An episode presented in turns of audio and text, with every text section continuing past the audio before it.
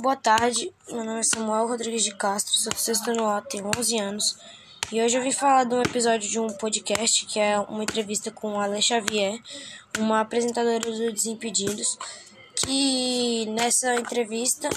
se retrata de uma menina perguntando para Ale Xavier, que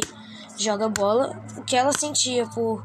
estar tá jogando bola, o que o povo falava, se a família dela apoiava ela em tudo que ela faça, porque, entre aspas, na sociedade isso é um esporte de meninos, mas ela deu uma reviravolta e conseguiu jogar bola e seguir o sonho dela. A mãe dela, o pai dela, queria que ela fizesse balé, coisa de menina, entre aspas.